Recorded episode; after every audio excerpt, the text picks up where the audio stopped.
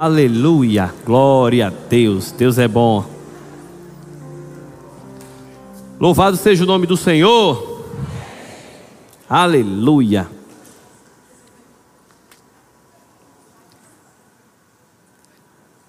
Louvado seja Deus, graças a Deus que você veio, graças a Deus que você priorizou estar aqui nessa noite para adorar ao seu Pai Celestial, para ter um tempo de comunhão com seus irmãos e para também ser lavado por essa palavra.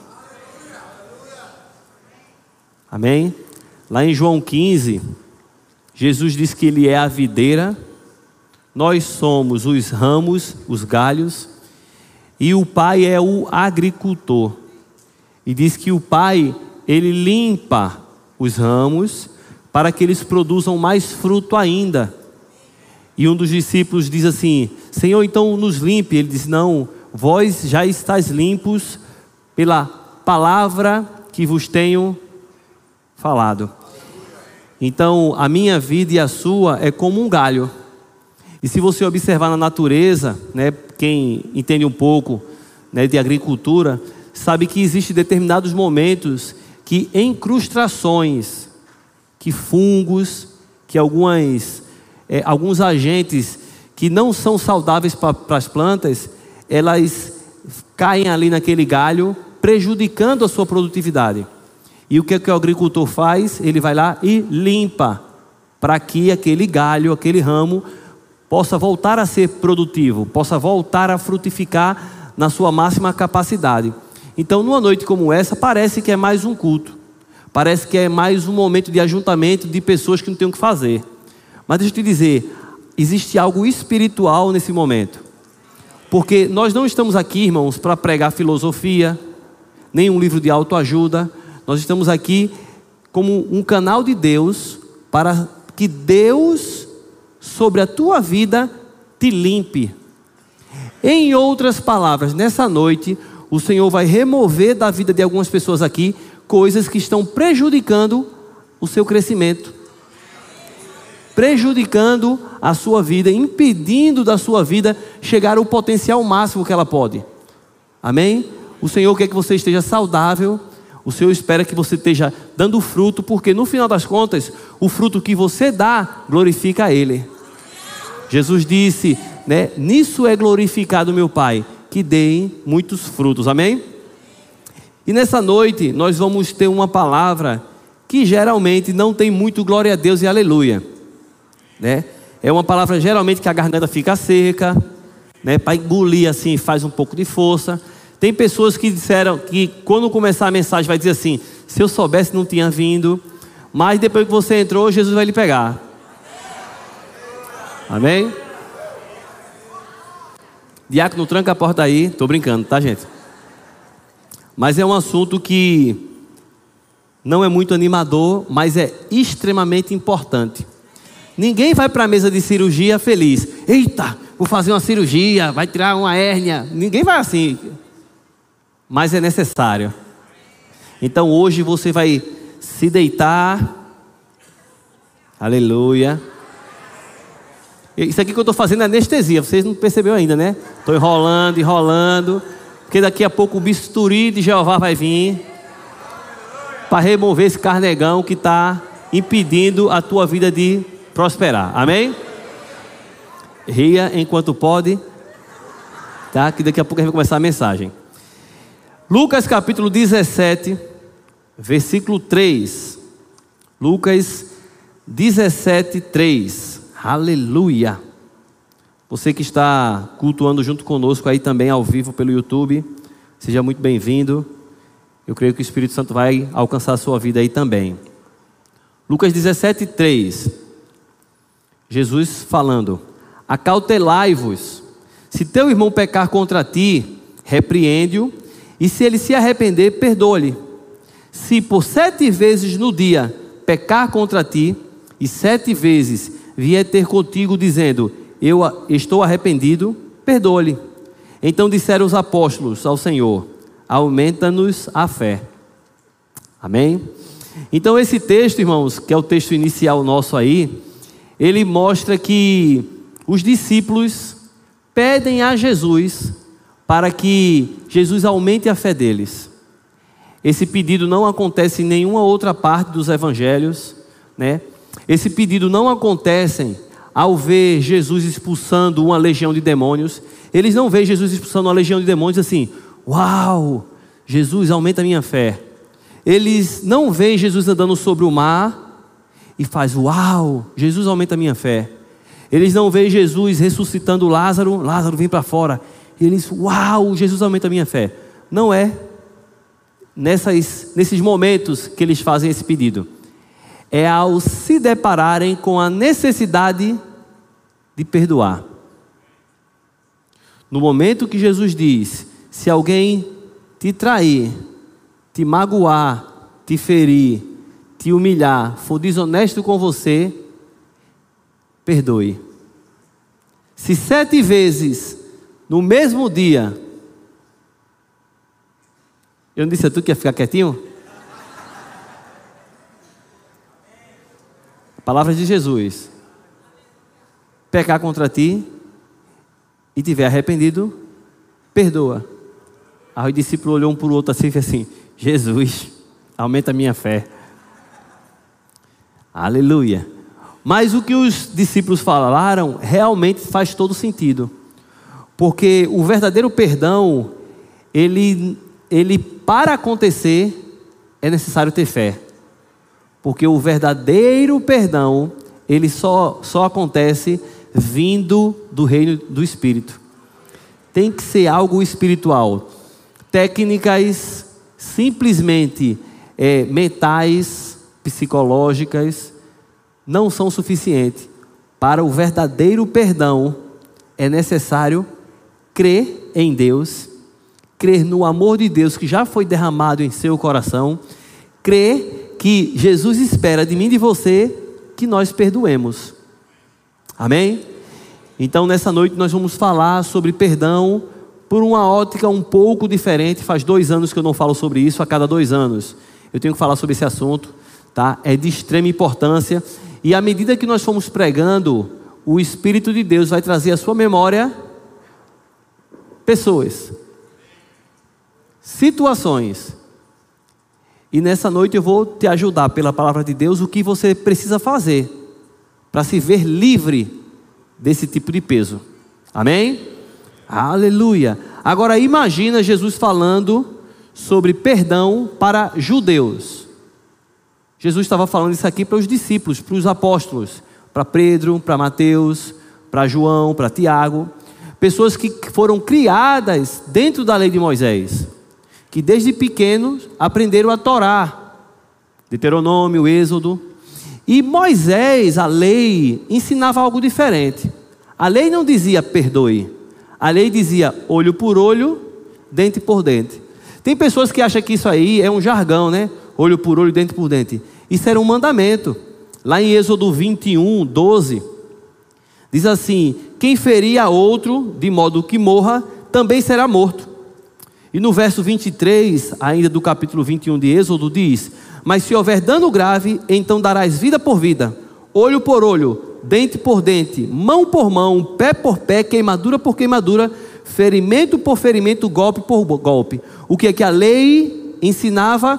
Se alguém te machucou, se vingue. Se alguém te machucou, dê o troco. Mas Jesus chegou dizendo: não é assim.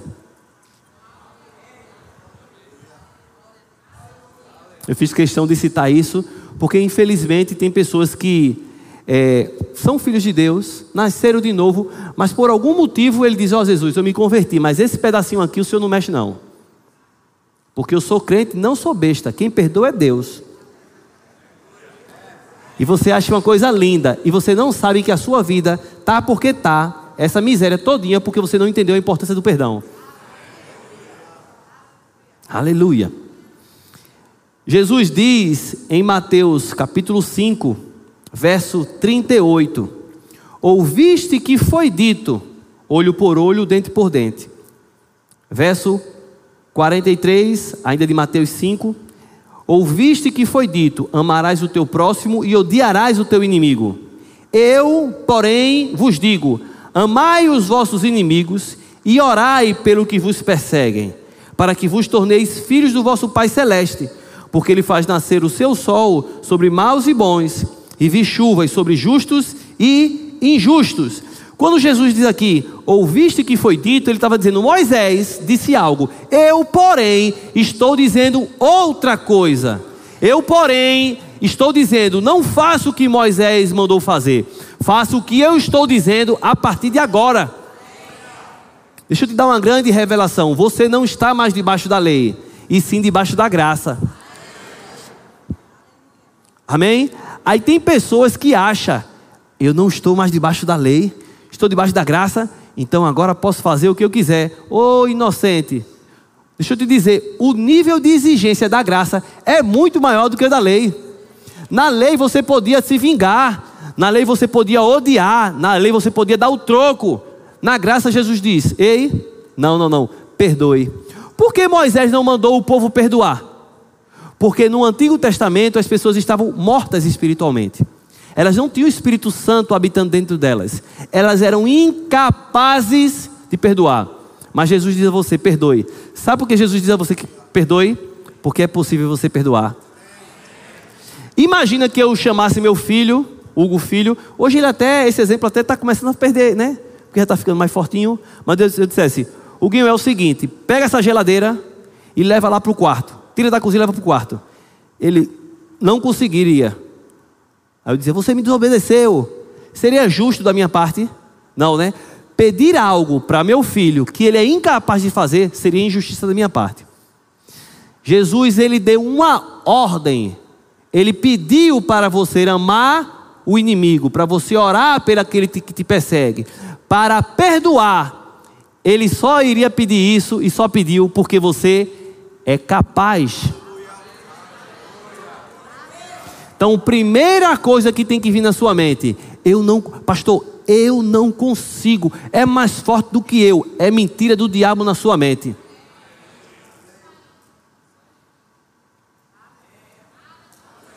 Uma das maiores armadilhas do diabo é dizer para você que você não pode fazer aquilo que a Bíblia diz que você pode fazer é mais forte do que eu, eu não consigo, eu não posso. Você pode. Aleluia. Mas fica tranquilo que eu vou te mostrar como é possível, tá? Aleluia. E é sobre isso que nós vamos falar hoje, sobre a necessidade do perdão. De forma mais específica, o tema dessa mensagem hoje é a armadilha da ofensa. Dê um glória aí, pelo amor de Deus. Amém? Então vamos lá. Você vai entender a necessidade, tá? Primeira coisa, os relacionamentos na horizontal afetam o relacionamento na vertical. A forma com que você se relaciona com as pessoas, com sua esposa, seu marido, seus filhos, seus pais, com seu patrão, com seu empregado, com a professora, o aluno, com o irmão da igreja, com o pastor, afeta diretamente o teu relacionamento com Deus. Diretamente. Então entenda, lá em 1 Pedro 3,7, vai dizer que se o marido não honrar a esposa, as suas orações serão impedidas. Opa! Então, a maneira com que eu trato minha esposa vai é, determinar se Deus vai ouvir minha oração ou não. Relacionamentos na horizontal afetam o nosso relacionamento na vertical. Você entendeu? Lá em 1 Timóteo 2,8 diz que os homens, né, aqueles servos de Deus, têm que em todo lugar levantar mãos santas. Talvez você diga, por que esse povo aqui levanta a mão aqui, né? 1 Timóteo 2, 8 é um dos versículos. Levantando mãos santas, mas diz: sem ira e sem contenda. Ou seja, adorar a Deus, porém, sem ter ira e nem contenda com os irmãos. Aleluia. Lá em Mateus 5:23 diz que se você for levar sua oferta ao altar e se lembrar que teu irmão tem alguma coisa contra ti, deixa a oferta vai lá, reconcilia-te com teu irmão, depois vem e apresenta a tua oferta. Eu estou ressaltando isso, irmãos, por quê? Porque quantos aqui amam a Deus? Quantos aqui querem conhecer mais a Deus? Quantos aqui querem agradar a Deus? Só é possível você se relacionar bem com Deus. Deus ouvir tuas orações. A via está limpa, descongestionada. Se você estiver bem, se relacionando bem, e isso fala de andar em amor, isso fala de perdoar. A Bíblia chega a dizer que se você diz amo a Deus e não ama o seu irmão, você é mentiroso. Como é que você pode dizer que ama a Deus a quem você não vê e não ama o seu irmão a quem vê? Vai dando glória aí que a cirurgia tá, ó, primeira camada, a pele, é, depois vem a outra, né, epiderme, derme e por aí vai. A gordura, tem uns que vai ter mais profundidade nessa parte de gordura, mas vai chegar lá na, no lugar da, da incisão, tá? Efésios 4, 26. Efésios 4, 26. Aleluia. Diz assim: Irai-vos e não pequeis. Irai-vos e não pequeis. Não se ponha o sol sobre a vossa ira, nem deis lugar ao diabo. Então preste atenção. A ira em si não é pecado. Você, como ser humano, você tem uma alma, você tem emoções, você tem sentimentos. Então, existem momentos de estresse, de cansaço, de durante o relacionamento, quer seja conjugal, na igreja, em qualquer momento, que as suas emoções vão gritar bem alto. Você vai pegar ar com algumas coisas, tá? E até esse momento você não pecou. Irai-vos e não pequeis. Mas ele continua dizendo: Não se ponha o sol sobre a vossa ira. O que é se pôr o sol sobre a vossa ira? É, passou o dia todinho o sol foi embora, chegou a noite e você permanece irado. Uma coisa é vir um sentimento, você saber lidar com aquilo, perdoar, liberar o coração e seguir a sua vida. Outra coisa é você ficar ruminando. Sabe o que é ruminar? O boi ele come o capim, aí tá lá de madrugada, ele bota o capim de volta, mastiga e bota para dentro de novo. Bota para fora, mastiga de novo e bota para dentro. É aquela pessoa que alguém fez algo ruim para você e aquilo você permite que aquele fato, que aquela experiência, com alto volume emocional, fique se repetindo várias vezes na sua mente. Quanto mais você permite que aquilo fique se repetindo na sua mente, mais aquilo vai provocar dores na sua mente, na sua alma e até no seu físico. Irai-vos e não pequeis mas não se põe o sol sobre a sua ira. Seja rápido em perdoar, meu filho. Não fique mastigando, meditando, refletindo sobre aquilo. E aí, logo em seguida, ele diz: E nem deis lugar ao diabo. Põe de novo o verso 27. Não se põe o sol sobre a vossa ira, não dê lugar ao diabo. Opa! Então eu fiquei irado, não pequei ainda, mas se eu permito que aquilo cresça, permaneça e passe de um dia para o outro, por exemplo, aí já virou mágoa, ofensa, rancor, ódio, amargura, e isso abre uma porta, não, abre um portão para quem? Quantos querem aqui que o diabo entre na sua vida? Ainda bem que ninguém deu amém. Pronto, é um segredo. É só você ficar com ódio. É só você não perdoar. É só você se deixar ser tomado pela ofensa. Eita. Aleluia. Glória a Deus. Mateus 18, 23.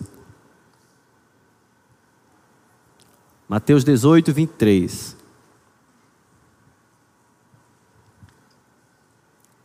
Eu sei que essa mensagem sempre é uma mensagem muito boa. Por isso, o reino dos céus é semelhante a um rei que resolveu ajustar contas com seus servos. E passando a fazê-lo, trouxeram-lhe um que lhe e passando a fazê-lo, trouxeram-lhe um que lhe devia dez mil talentos. Não tendo ele, porém, com que pagar, ordenou o Senhor que fosse vendido, ele, a mulher e os filhos e tudo quanto possuía, e que a dívida fosse paga. Então o servo, prostrando-se, reverente, rogou: Sê paciente comigo, e tudo te pagarei. E o senhor daquele servo, compadecendo-se, mandou-o embora e perdoou-lhe a dívida. Saindo, porém, aquele servo, encontrou um dos seus conservos, que lhe devia cem denários, e agarrando-o, o sufocava, dizendo: Paga-me o que me deves.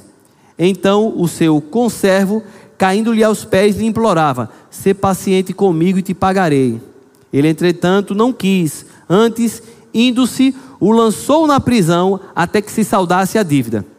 Vendo seus companheiros o que lhe havia passado, entristeceram-se muito e foram relatar ao seu senhor tudo o que acontecera. Então seu senhor, chamando-o, lhe disse: Servo malvado, perdoei-te aquela dívida toda porque me suplicaste. Não devias tu igualmente compadecer-se do teu conservo, como também eu me compadeci de ti? E indignando-se, o seu senhor o entregou aos verdugos, até que lhe pagasse toda a dívida. Assim também meu Pai Celeste vos fará, se do íntimo não perdoardes cada um ao seu irmão. Então, um rei foi ajustar conta com um homem que tinha algumas posses, né? Talvez um fazendeiro ali. E a Bíblia diz que ele disse: Vamos prestar conta. Quantos aqui sabem que um dia nós vamos prestar conta diante do Senhor? E o rei chama, o rei aí simboliza Deus. E esse fazendeiro aqui representa eu e você. Ele chamou porque ele devia 10 mil talentos. Talento na Bíblia, irmão, não é dom, habilidade, não. Talento é dinheiro. Era a moeda mais alta, de mais valor do Império Romano.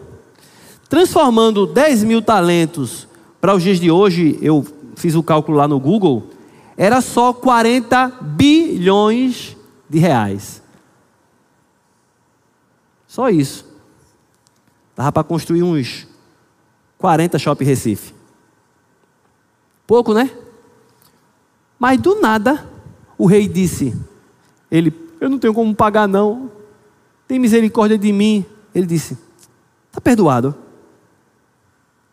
Como? De graça? De graça. Uau! E ele sai alegre. Tem gente aqui que deve mil reais no banco. Se o gerente ligasse e dissesse assim: Olha, tua dívida foi paga, está quitado. Ia fazer uma festa grande, não? Imagina tu devendo 40 bi. Tu ia fazer festa? Deixa eu te dizer, foi exatamente isso que Jesus fez com você na cruz.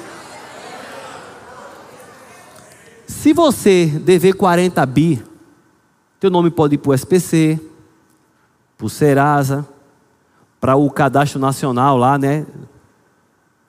Pode acontecer de um oficial de justiça bater na tua porta. O máximo que vai acontecer é isso. Os 40 bi. Mas a dívida do pecado não te manda para o SPC e para o Serasa, não. Manda para o inferno. A dívida era muito alta. A minha dívida era muito alta. E com 19 anos de idade, Jesus chegou e fez: Está perdoado, meu filho. Eu, Assim, de graça. Pela graça.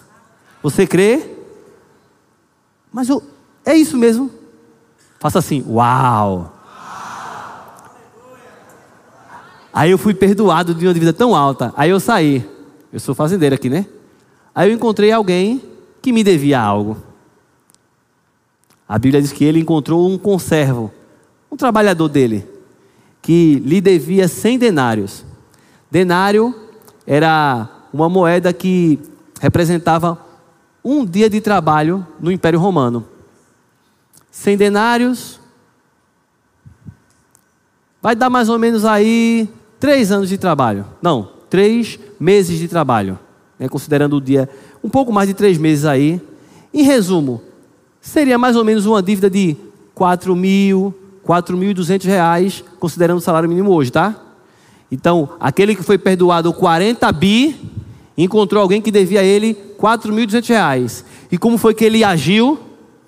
Paga, paga. Pegando pelo pescoço, pescoço, o sufocava e disse: Você vai pagar. Você vai pagar. Vem cá, Deus.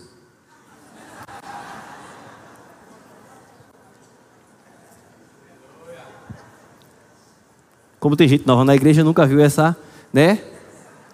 Meus 4.200 reais. Tem como pagar não? Pede perdão. Perdoar, quem perdoa é Deus. Não, sufocava. Sabia que a falta de perdão sufoca? A falta de perdão sufoca? Lembra aquela história? É, não, Lá em 2010 você fez isso comigo. Tu ainda lembra disso, mulher? Chega a faltar ar, não é? Aí a Bíblia diz que ele não o perdoou, o sufocou, mas não apenas sufocou, ele levou ele para a prisão, vai para ali, ó, para a bateria.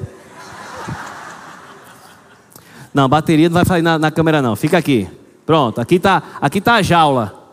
Então eu, que fui perdoado, agora vou manter ele preso.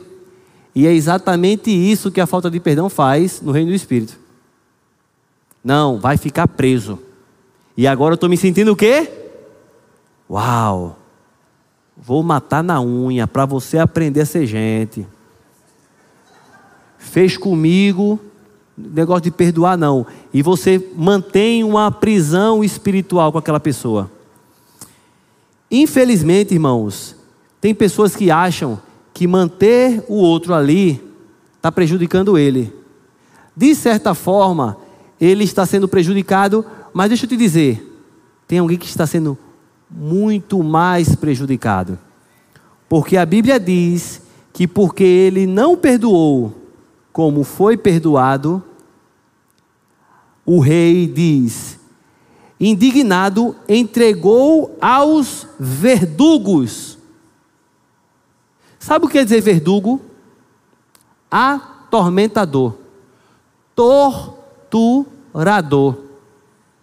Samuel e Eliseu, é, Samuel e Eliseu, vem cá.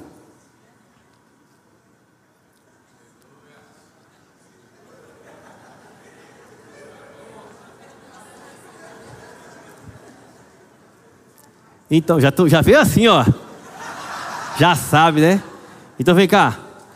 Então eu estou achando, talvez você esteja sentado aqui e tem alguém que você está mantendo no cárcere. Deus te perdoou. Uma dívida impagável. Você não tinha como pagar, tá? Se fosse para você, pelas suas boas obras, pagar para ir para o céu, não tinha como não. Você ia para o inferno, tá? Então ele te perdoou de graça. Aí você não quer perdoar alguém que fez mal contra você? Aí por causa disso, você é entregue aos verdugos, atormentadores. E você está aqui e tem um monte de coisa dando errado na sua vida e você não sabe nem por quê. Vem para cá, um para um lado, outro para o outro. Para cá. Então você está sentadinho aí, ó. E tem dois espíritos atormentadores, torturadores, sentado contigo aí agora. E você diz, pode segurar, pode, pode não, pode. Aí você está dizendo assim, perdoar, pastor está pregando sobre perdão. Eu não perdoo, não. Eu não perdoo, não. E é assim, aquela pessoa me traiu, me humilhou, e agora o pastor vem com. Ai, uma dor no peito. Essa semana foi tão difícil. Ai, que agonia. Mas eu perdoar? Perdoo não. Não perdoo não. Eu não, eu não, eu não consigo. É, eu, poderia, eu poderia até conseguir, mas não quero não. Vou manter ele ali. Só que você está sendo pressionado. Presta atenção. Nós estamos falando de demônios, tá? Aí até a ciência confirma isso. A psicologia hoje, a neurologia diz que quem guarda mágoa, rancor, amargura, daqui a pouco tá uma uma queimação no estômago, gastrite, uma úlcera, um monte de problemas de saúde, problemas psicossomáticos. Por quê? Porque simplesmente você decidiu não perdoar, não liberar. E por isso você entregue aos verdugos. Aí talvez você diga assim: não, pastor, é fácil, ora por mim. Pastor Tiago, que vem cá orar por mim. Pastor, ele agora é o pastor que vai orar por mim, tá? Aí você diz, pastor, ora por mim no final do culto. Aí o pastor vai orar por você, tá? Põe a mão na minha cabeça, ora. Aí sai, vocês saem.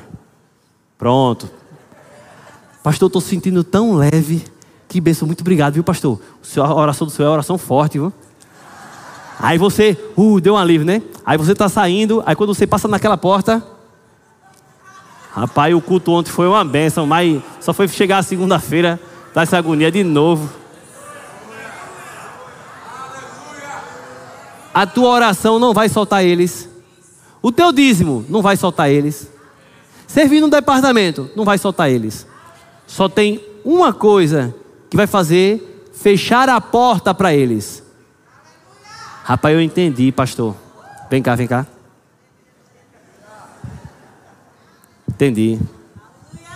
Meu irmão, me perdoe e eu te perdoo.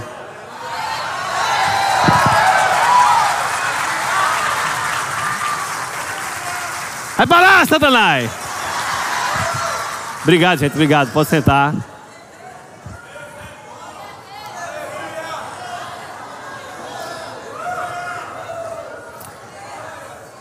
Por isso que tem gente, num culto como esse, quando decide perdoar, é curado no corpo. Pastor, o caroço sumiu. Pastor, aqueles refluxos que eu tinha direto, foi, foi embora.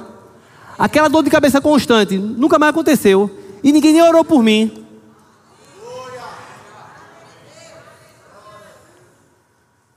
Aleluia. Glória a Deus. Tiago 1,20 diz que a ira do homem não produz a justiça de Deus. Você guardar mágoa, rancor, amargura. Na verdade, a falta de perdão é mais ou menos isso, tá?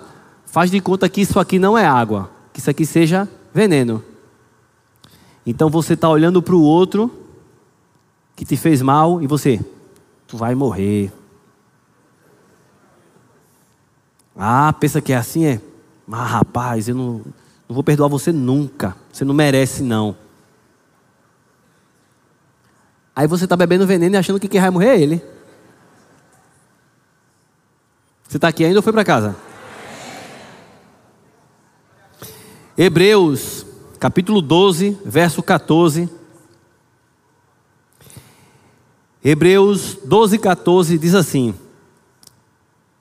Segui a paz com todos e a santificação, sem a qual ninguém verá o Senhor, atentando diligentemente, porque ninguém seja faltoso, separando-se da graça de Deus, nem haja alguma raiz de amargura que brotando vos perturbe, e por meio dela muitos venham ser contaminados. A Bíblia diz que eu tenho que seguir a paz com todos e a santificação, sem a qual ninguém verá o Senhor. Não pense que um dia você vai estar diante de Jesus se você não seguir a santificação e a paz com todos. Dois amém. E ele continua, atentando diligentemente, isso fala de vigiar, irmão, para que ninguém seja faltoso, separando-se da graça de Deus é possível a graça de Deus ser repelida da minha vida? É. Então, como é que eu me separo da graça de Deus? Quando eu permito que alguma raiz de amargura brote. E ela brotando, ela causa perturbação, ela me perturba. E por meio dela, muitos ainda são contaminados. Então, quando aquela semente da ofensa, porque alguém me fez mal, em vez de eu rejeitar aquilo, eu permito que aquilo brote, crie raízes dentro de mim, isso vai trazer perturbação, isso vai me perturbar e vai contaminar não apenas a mim, vai contaminar os outros. Já percebeu que quando você está ofendido, você faz questão de falar para outros e os outros pegam o mesmo, a mesmo, o mesmo ódio, a mesma amargura que você? Rapaz, tu não sabe o que aconteceu. Fulano fez isso, aquilo, outro comigo. Rapaz, eu bem sabia que aquela pessoa não prestava. E pega, ela vai contaminando outros. A raiz de amargura.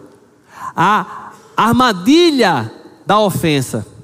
Que te separa da graça de Deus. Se com a graça de Deus você é salvo pela fé, e se você não tiver a graça? Você está numa condição de desgraça. Desgraça não é palavrão, não, é falta de graça. É possível você se separar da graça de Deus quando você decide que a, a raiz de amargura brote e traga perturbação à sua vida. Você está aqui? O perdão abre as portas do céu. A ofensa abre as portas do inferno. Muita gente, irmãos, muita gente sofrendo no corpo, sofrendo na mente, por causa da ofensa, da falta de perdão. São o que nós chamamos de torturadores espirituais, né? Pessoas que estão sofrendo espiritualmente porque não tomaram a decisão de perdoar. E deixa eu te dizer uma coisa: o tempo muitas vezes não é suficiente para resolver as coisas. Não, pastor, mas faz tanto tempo atrás que deixa para lá.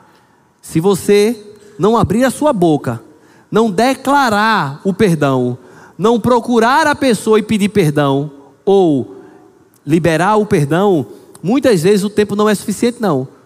Porque existem coisas que acontecem e que aconteceram há 10, 20, 30 anos atrás e que ainda, se você não decidir perdoar, vai continuar oprimindo e paralisando a tua vida. Aleluia, aleluia. Deixa eu te dizer, é, é normal do ser humano, irmãos, todas as vezes que a gente tem uma, uma experiência com alto volume emocional, tá? Uma coisa que realmente nos machucou de fato, que essa coisa fique registrada de maneira mais privilegiada na nossa mente. É o que os psicólogos chamam de trauma, tá? Augusto Cury chama de. É... Hã? Hã? Janela killer, obrigado. Né? Isso é o, vamos dizer, o normal, o natural. É uma experiência emocional muito forte que ficou registrado. Mas deixa eu te dizer uma coisa: uma coisa apagar da memória. Se eu disser a você, você vai perdoar e vai apagar da memória. Não, não, não é. é perdoar não é amnésia, tá? Mas uma vez que alguém te ofendeu e aquilo veio e tentou ficar registrado na sua mente, e você permite que aquilo vá e volte, vá e volte, vá e vá, alto fluxo dos pensamentos, você fica remoendo aquilo, aquilo vai se consolidando cada vez mais forte na sua mente. O que é que eu faço, pastor? Daqui a pouco eu vou te dizer. Você vai entender o que, que a Bíblia ensina e basicamente você vai aprender a ressignificar aquilo. A memória não vai embora, mas quando você lembrar daquilo, aquilo não vai mais te ferir. Amém? Aleluia. São os presídios da mente. São os cárceres mentais. Muitos usam dores, perdas e frustrações para se destruir. Outros usam para se reinventar. Quando eu perdoo uma pessoa, ela para de sequestrar a minha paz. Deixa eu te dizer uma coisa. Meu Deus do céu. Quando você não perdoa alguém, essa pessoa vai dormir com você. vai com você para o trabalho, está todo o tempo com você, sequestrando sua paz, sua alegria. impedindo tua vida de avançar.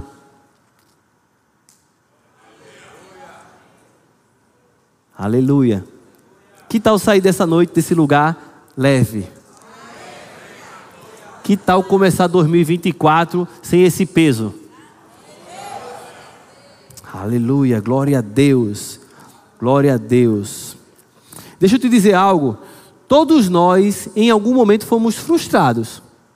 Se você está no planeta Terra e você tem contato com outras pessoas, com certeza, em algum momento, alguém te frustrou, alguém te ofendeu, alguém falou alguma palavra que te machucou. Mas deixa eu te falar uma coisa. Você também, meu filho, em algum momento na vida ofendeu alguém, machucou alguém ou falou algo para ferir alguém.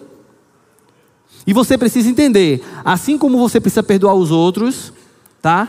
Você precisa pedir a Deus também que as pessoas te perdoem, porque você não é perfeito. Olhe para a pessoa que está do seu lado, seu lado direito aí. Olha a pessoa que está do seu lado, vá. Essa pessoa não é perfeita. Olhe para a pessoa que está do outro lado. Essa outra pessoa também não é perfeita. Agora vem a grande revelação. Você, cocada de sal, também não é perfeito. Então, você precisa perdoar, sabendo que os outros não são perfeitos assim como você. Mesmo dentro de uma igreja, aqui não é um lugar de pessoas perfeitas. Se você tem expectativa aqui nesse lugar, Senhor, eu não quero ter mais problema na minha vida. Eu não quero mais me ofender. Eu não quero mais. Tá certo, Jesus leva ele, leva ela. Vai para o céu logo, quer ir para o céu logo, a gente faz uma oração. Leva Jesus, guarda. Porque aqui, irmãos, onde existe relacionamento com pessoas, em algum momento nós vamos ter divergências. O que nós fazemos? Perdoamos, andamos em amor e seguimos a carreira. Amém? Quem perdoa tem muito mais benefício do que quem é perdoado. Olha que coisa interessante. Na Páscoa, na última ceia, estamos falando de ceia, a última ceia que Jesus teve aqui na terra com os discípulos, né? Ele já sabia que Judas ia trair ele. Já sabia. Ele já sabia. E mesmo assim, a Bíblia diz: ele lavou os pés de Judas. E aí, pouco tempo depois, ele está no, no Getsemane, né? E lá vem Judas com um monte de soldado, de guardas. E ele diz assim: Amigo, aqui vieste. Muitos diriam: Alma de gato. Mas ele disse: Amigo, aqui vieste. Augusto Cury diz que uma das coisas que fez ele se converter, que ele era ateu, né? Ele é, é psicanalista. E ele diz que uma das coisas foi porque, ao ver a vida de Jesus e atitudes como essa que eu falei agora com Judas, naturalmente falando, não dá para fazer aquilo. Alguém te trair em algo que você sabe que você vai ser condenado à morte. E você, amigo, aqui vieste. Você lavar o pé daquele que vai te trair e te levar para um lugar de morte. Aleluia. Aleluia. E o interessante quando nós falamos sobre perdão, é um negócio bem interessante.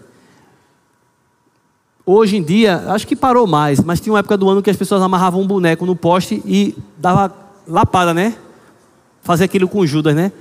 Uma vez eu peguei um crente fazendo isso, eu disse: te converte em terra seca.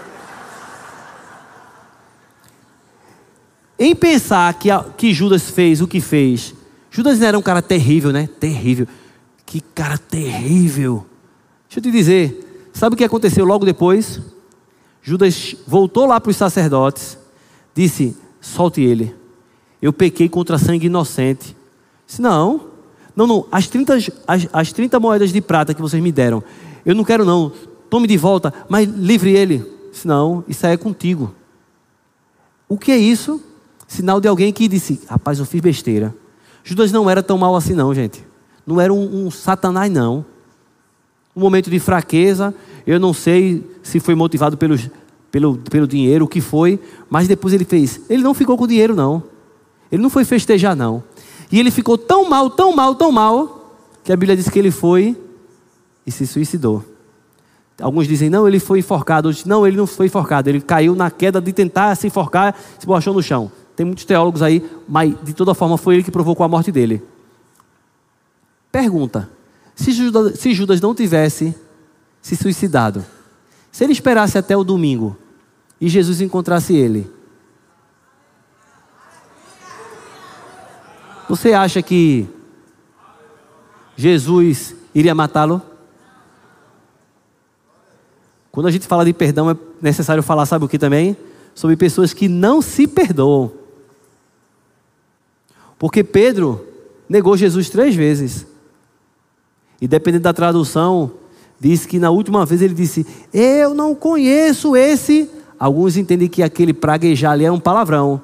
E era numa, numa proximidade que Jesus conseguiu ouvir e Jesus viu de longe. Mas quando Jesus aparece e diz: Tu me amas? Eu te amo. Apacenta minhas ovelhas. Ou seja, permanece fazendo aquilo que eu te criei para fazer. Tem pessoas que às vezes ela não precisa nem perdoar ninguém, ela precisa se perdoar.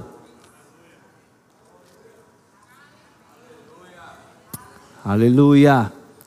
Glória a Deus, glória a Deus. Tem, um, tem uma, uma coisa bem interessante, né? É, José. José foi traído pelos seus irmãos. Irmãos, literalmente, de casa, de sangue. Talvez você esteja aqui e você tenha um problema sério com sua irmã, seu irmão. José tinha 11 irmãos. Tirando o mais novo, Benjamim, os dez, os dez jogaram ele num buraco, numa cova. E disse: Vamos matar. Aí um deles, o mais velho Rubem, disse assim: Matar também é demais. Vamos vender ele como escravo. Os ismaelitas passaram, vende ele como escravo para ir para o Egito. Vocês conhecem a história de José. Anos depois, José, como governador, vem os seus irmãos, porque havia fome em todos os lugares, só o Egito que tinha comida, porque José, na sua sabedoria, mandou acumular né, comida durante sete anos de vacas gordas. Quando os irmãos de José chegam, meu Deus, é José. Ele diz: Não, mas fica tranquilo. Deus usou a maldição que vocês fizeram para tornar em bênção. O que foi que ele fez? Ele não colocou na mente, eles são maus. Não, não, não. O mal que eles fizeram para mim, Deus tornou em bênção. Ele ressignificou aquilo, irmãos. Tem coisas que aconteceram. Na... Não, você tem razão. Realmente te ofenderam. Realmente te humilharam. Realmente foram ruins com você. Mas deixa eu te dizer, você está aqui. a sua vida tomou um, um caminho que hoje você está com Jesus. A gente não conhece que caminhos nossa vida poderia ter tomado se. Deixa eu te dizer algo. Libera essas pessoas. Começa a enxergar de uma outra maneira. É interessante que as pessoas dizem assim: é, pastor, mas Jesus só perdoou porque era Jesus, né? O que foi que ele disse na cruz? em Lucas 23, 34. Estava lá na cruz o Senhor Jesus e ele disse: Pai, perdoa esse bando de nojento, porque eles não sabem o que fazem. Foi assim? Que tem gente que até para perdoar é assim, né? Tu não merece, não, tá? Mas o pastor disse que era para perdoar, então. Não vale um real, mas. Para não ficar aqueles demônios apertando meu pescoço eu vou soltar isso aqui. Aí Jesus disse: Pai, olha o que Jesus disse. Para aqueles que te fizeram mal na vida alguma vez, diga assim: com Jesus, cravos nas mãos, nos pés, humilhação deixaram nu, coroa de espinho. Ele disse: Eu tenho sede pegaram uma esponja com vinagre, que aquela esponja era usada para limpar, era o papel higiênico da época. E deram na boca dele. E ele disse: Pai, perdoa. Eles só estão fazendo isso comigo porque eles não sabem de fato o que estão fazendo. Estão cegos, estão nas trevas. Muitas vezes as pessoas estão apenas repetindo comportamentos que um dia fizeram com elas. E aí você que é espiritual e que é maduro, vai dizer: minha luta não é contra nem o sangue nem contra a carne, mas contra principados e potestades. Tá? Aleluia. E aí você diz: é, pastor, Jesus só fez isso porque era Jesus. Mas a Bíblia fala de um outro personagem em Mateus 7,54. O nome dele era Estevão. Ele era um diácono que tinha um chamado muito forte, um homem cheio do espírito, cheio de fé. E muitos milagres começaram a acontecer, muitas pessoas se converteram. E aí, em determinado momento, o sinédrio, os anciãos, os escribas, pegam ele, é, é, cercam ele, e ele começa a pregar uma pregação maravilhosa. No final, sabe o que eles fazem? Eles o apedrejam até a morte. Arrastam ele para fora da cidade jogam no buraco e apedrejando. Sabe o que a Bíblia diz? Que ele se ajoelha e quando ele olha para o céu, ele diz: Uau, eis que eu vejo o filho do homem em pé à destra da majestade. É a única passagem que Jesus está em pé à direita de Deus, porque toda vez ele está sentado. Nessa passagem, Jesus está em pé. Meu filho, fica tranquilo que eu estou contigo, estou te esperando aqui. E aí Estevão viu Jesus, porque nos momentos que você está sendo ofendido, machucado, você não está só, não, Jesus está com você. E deixa eu te dizer mais: quando você está com o coração correto para perdoar, os céus estão abertos sobre a sua vida. E aí ele disse algo muito semelhante ao que Jesus disse na cruz: Senhor, não lhes impute esse pecado. Senhor, não cobre deles esse homicídio e aí foi apedrejado até a morte. Alguém pode ter te ferido, te ofendido, mas muito provavelmente ninguém apedrejou você até a morte. Se Estevão fez, Estevão era homem semelhante a mim e a você, você pode perdoar. Aleluia. Você pode liberar perdão. Você pode fazer como Jesus ensinou a mim e a você a fazer. Olha o que diz João 20, 23. Põe aí na tela, por gentileza. Teclado, por gentileza. João 20, 23. Se de alguns, se de alguns perdoardes os pecados, seriam perdoados. Se lhe retiverdes, são retidos. Se você não perdoar a pessoa, ela fica presa a você. Você está retendo essa liberação, esse perdão às pessoas. Agora deixa eu te dizer, o que aquele povo fez com Estevão? Foi maldade? Foi muita. Ok? Aquelas pessoas ao redor eram monstros. Pastor, o senhor está sendo muito inocente. Não, aquelas pessoas são pessoas boas. Não, era tudo pessoas más. Pessoas que não vale liberar perdão, não. No meio daquilo ali tudinho, aquilo só foi possível o apedrejamento. Deixa eu te explicar um pouquinho da lei judaica, tá? É, não existia juízes de fato e de verdade na época. Os juízes eram meio que os sacerdotes. Meio que o religioso da época era fazia um papel de juiz. Quando alguém quebrava alguma lei de Moisés, que tinha pena de morte, alguém com autoridade tinha que é, validar aquilo. Não, realmente pode matar. Por isso que trouxeram até Jesus uma mulher, essa mulher foi pega em adultério. A lei de Moisés manda apedrejar. Tu diz que é para fazer o quê? Se Jesus dissesse, então cumpra a lei, iam apedrejar ela. Então, para apedrejar Estevão, uma pessoa teve que validar. Essa pessoa, o nome dele era Saulo de Tarso. Ele estava ali e ele deu ok, não, pode matar. Um monstro. Esse monstro, um dia, no caminho para Damasco, se encontrou com Jesus. Caiu do cavalo, as escamas dos seus olhos foram retiradas, e ele não era mais Saulo, mas era Paulo, o homem que escreveu quase metade do Novo Testamento. Será que as pessoas que nos fizeram mal, será que elas estão tão ruins assim mesmo? Será que elas são tão monstruosas assim mesmo? ou elas não tiveram ainda a oportunidade de ter um encontro com Jesus, de ter as escamas dos seus olhos removidas ao ponto delas se tornarem novos discípulos, pessoas que entregaram a sua própria vida por amor do Evangelho, pessoas que ensinam né, a amar. Irmão, não sei você, mas eu na minha juventude, na minha adolescência, né, antes de, de é, me converter, eu machuquei muita gente. Eu fiz muita coisa que não deveria fazer. Inclusive, uma vez eu tentei matar o meu, o meu irmão. Né? Peguei no pescoço dele, foi uma briga muito feia. A gente morava lá no conjunto Muribeca, e esses prédios tipo caixão, né? E ele conseguiu fugir, ele é um ano mais novo que eu, ele conseguiu fugir. E eu fui correndo atrás dele, ele desceu o primeiro andar.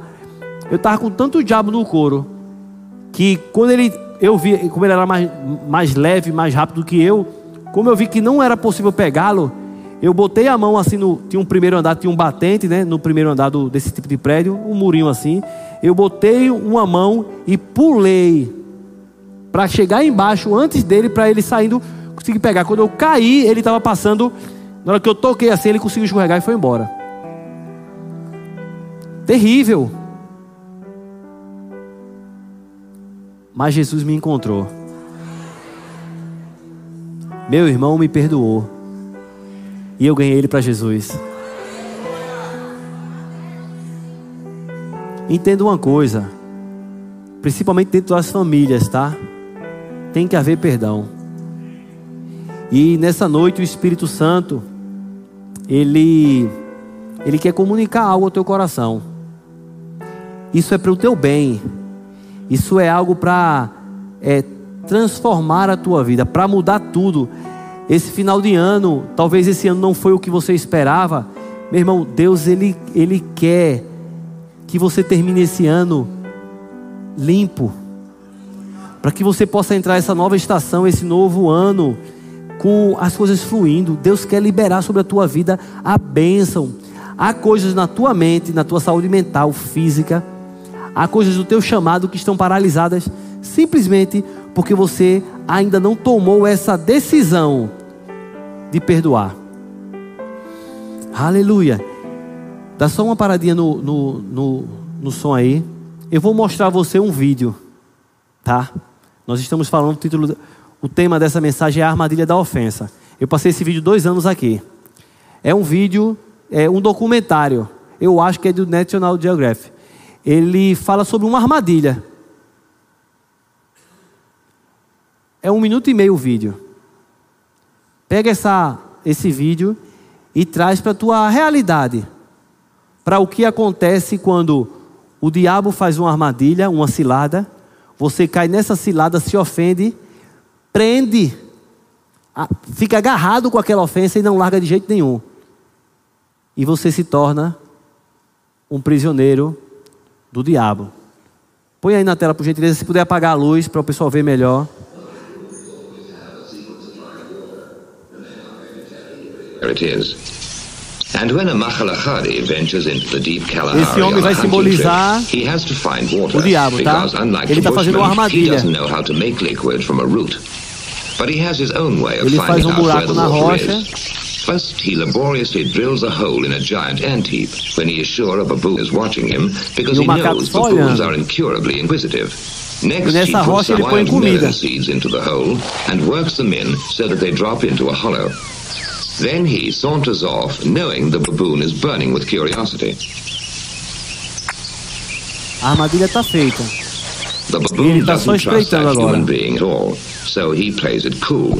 But he's dying to know what gives in that confounded hole. Finally, Mr. Inquisitive can't take it any longer. Então o macaco He's vai lá. To know what's in there. Coloca a mão no buraco. He reaches in, grabs a fistful, Pega a comida. Só que essa armadilha é o seguinte: a mão aberta ela entra, a mão fechada não sai. E aí tá vindo para prendê-lo. Ele prefere ficar preso do que abrir a mão e soltar a ofensa. E depois disso, So ele se torna um escravo. Caiu na cilada, caiu na armadilha, agora está comendo migalhas, mas preferiu virar escravo In fact, do he que has such abrir a mão e salt soltar that a he ofensa. completely forgets he's under arrest. Até aí, pode retirar o vídeo. while, he's going to be a mighty Obrigado, thirsty baboon. Pode tocar aí, amém? Aleluia. Teclado pode voltar. Você pode ficar de pé? Que tal abrir a mão hoje?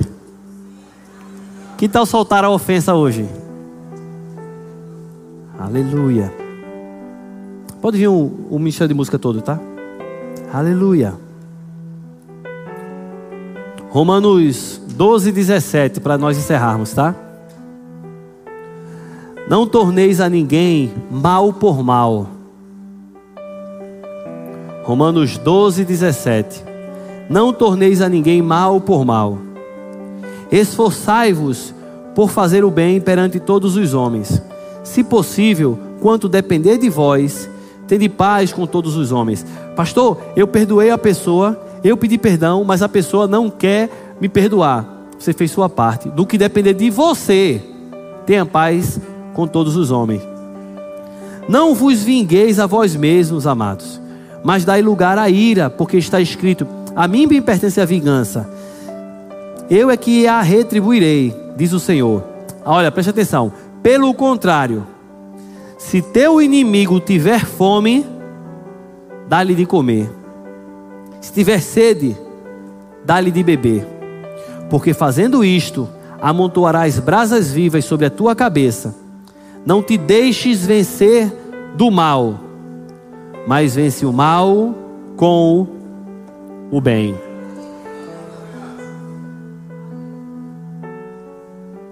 Não te deixe, irmão, vencer pelo mal, não. Vence o mal com o bem. Aleluia. Fazendo isso, você amontoará a brasa viva.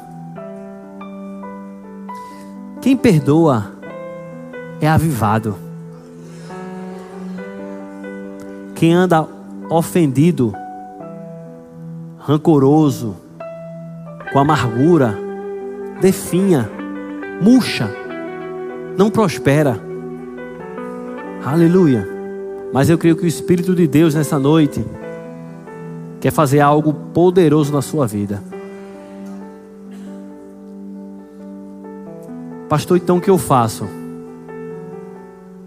Decida liberar o perdão. Eu perdoo Fulano. Eu perdoo Maria. Eu perdoo José. Pense como Jesus, como Estevão. Ele fez aquilo, ela fez aquilo. De fato e de verdade, não sabia o que fazia.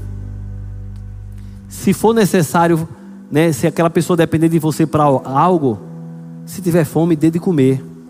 Se tiver sede, dê de beber. Mas lembra o que Jesus falou?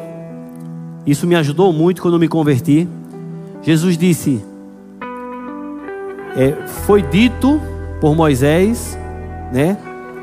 Olho por olho, dente por dente. Eu, porém, vos digo: ame o seu inimigo e ore pelo que te persegue.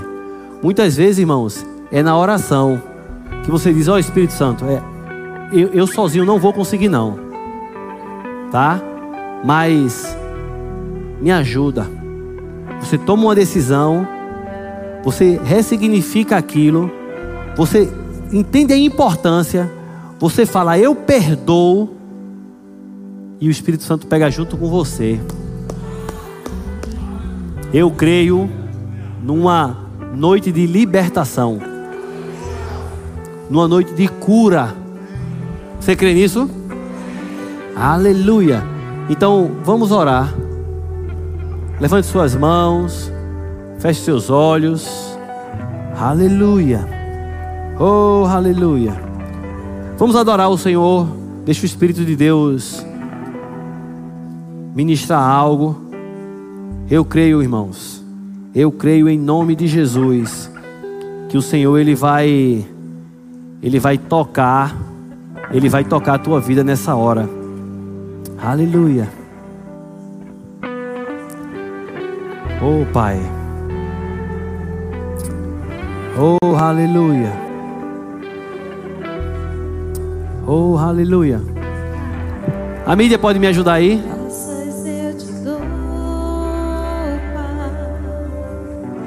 Aleluia.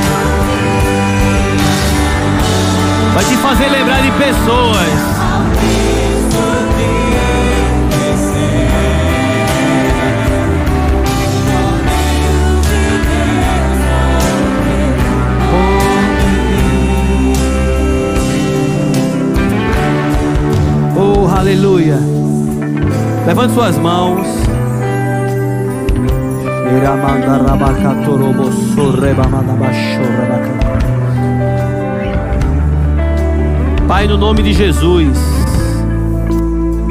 nós estamos diante do Senhor.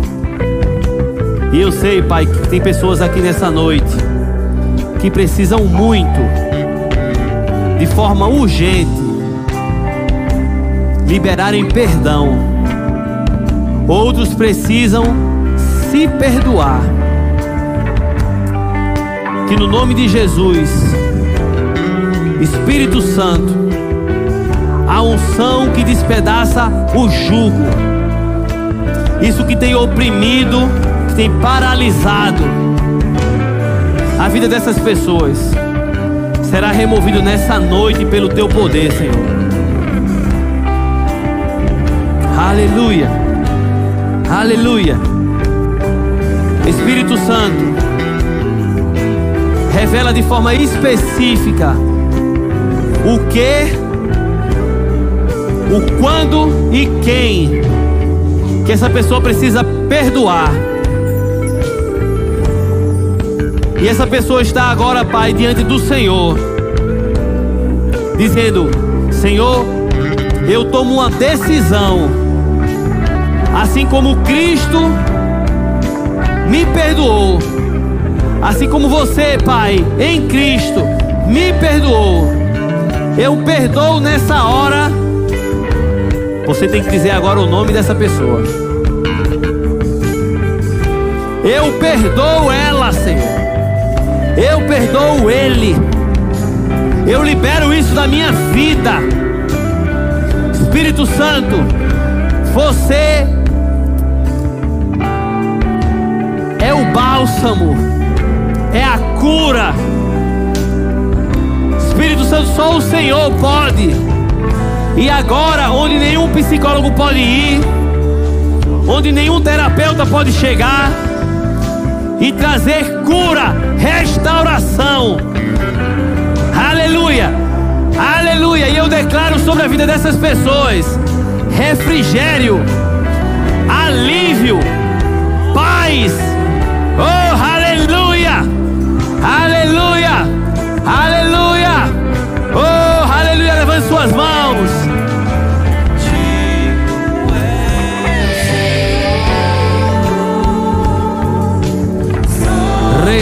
bandarara şerere bandara bağlamaz.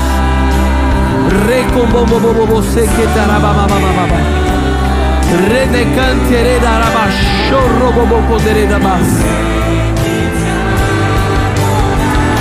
Rekete la bandere kumrande da manaba. Rekataraba şaraba katorolu bo bo bo.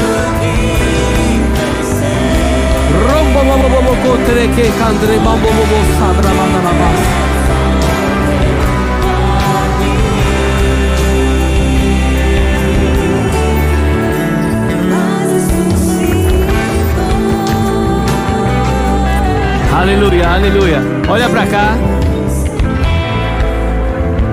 A gente vai te ajudar, tá? Tá certo? Aquela encenação que a gente fez aqui sobre a falta de perdão, trazer um peso, trazer amarras, trazer dores. De alguma forma você sabe você se identificou com isso e sabe que muita coisa não está acontecendo como deveria na sua vida por causa disso. Só que talvez você esteja aí nesse exato momento e de alguma forma você ainda se sente que não consegue. De alguma forma você ainda está convencido de que não pode, de que é mais forte que você. Então, para te ajudar, a gente vai orar por você, tá? Então, você que ao ver essa encenação aqui, sabe porque sabe que a sua vida está muito parecida com o que você viu aqui e você quer ajuda em oração, tá? Vem aqui na frente que a gente vai orar por você.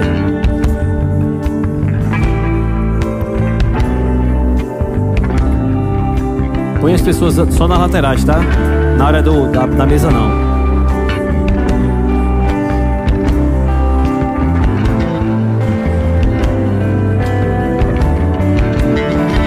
Dá só mais um passinho pra trás, bem pouquinho pra trás.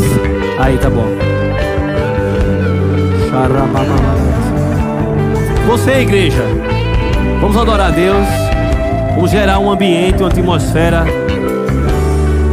de unção, de glória. Vamos ajudar nossos irmãos orando, adorando. Aleluia. Aleluia. A equipe ministerial e a diretoria vem aqui me ajudar em oração, amém?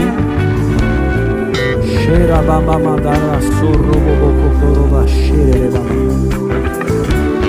Xorrebecantorobobo. Pode cantar, pode cantar. Pode cantar e pode cantar alto, tá?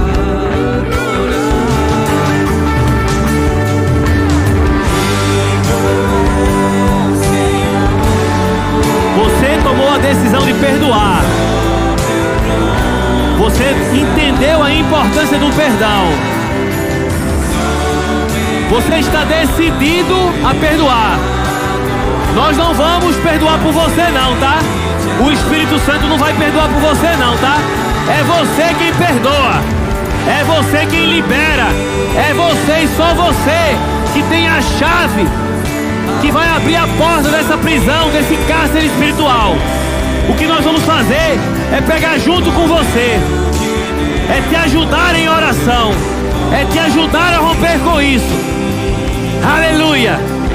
Espírito Santo, que a tua unção, que a tua glória, que o teu poder, que o teu amor, Senhor, encha, toca a vida dessa pessoa agora e ela possa se ver livre, livre, livre desse cárcere, livre desse cárcere. Aleluia, aleluia, aleluia. Pode pôr as mãos. Xarabacantaralababa. Roboboboko sheketereke babababababa. Rokotorobobobo seketeramanaba. Levante suas mãos, vamos adorar o Senhor. Vamos adorar ao Senhor. Vamos adorar ao Senhor. Vamos ajudar os nossos irmãos.